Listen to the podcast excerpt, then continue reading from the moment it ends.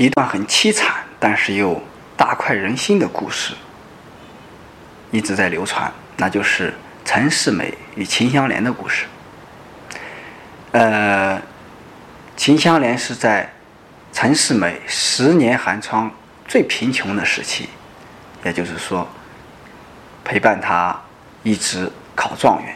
那么这样呢，在咱们这样的古装剧里面有很多啊。但是当他考上状元以后呢，由于被皇帝直接招为驸马，嫁给要这个娶公主为妻，这时候呢，秦香莲带着她的子女。去京城要去找陈世美，陈世美做了一个决断，那就是派手下的人偷偷的去暗杀他的这个妻儿。就这样的一段故事，包拯、包青天，那无论如何用狗头铡都要把陈世美砸死。尽管太后和公主都要求赦免去求情，但是在这个时候，包青天依然。不顾阻拦，坚决的狗头铡把陈世美给砸了。那么，按照常理我们来说，那么大的头衔，那么大的势力来请求这样的一个，就是说包拯这样的一个官员来，呃，就是说把这个人留下，为什么还要砸他呢？这怎么理解呢？那么就是我们的这个古人的一句话：无情可恕，无义不可恕。我们通常会看到很多的一些局面，你比如说咱们在大街上说有人摔倒了，都在拍照，但是没人去救。我们现在很反感这样的事情，说多少人都没有救，都是无情。是的，这就是一种无情。然而无情你怎么去定罪呢？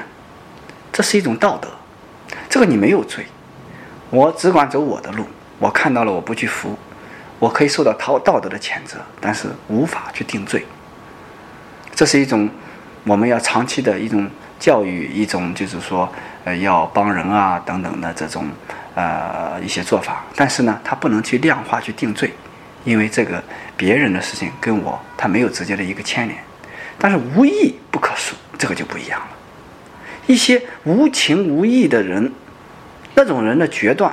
他是不顾跟别人之间的这种联系，他是不顾跟别人之间的在道德上、在情义上的这种、这种、这种呃牵肠挂肚，他只知道维护他自身的利益，为了达到自己的利益不择手段。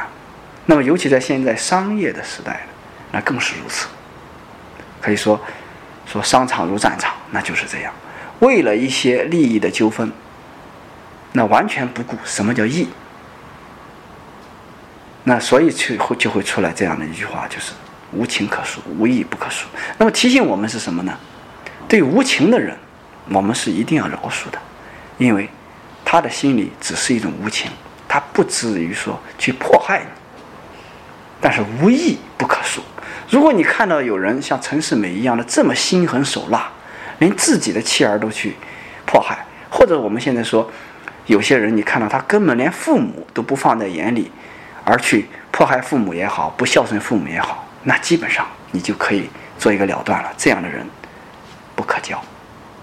所以这就是在用这方面来暗示你在结交其他朋友的时候，等其他的伙伴的时候的一个重要的凭据。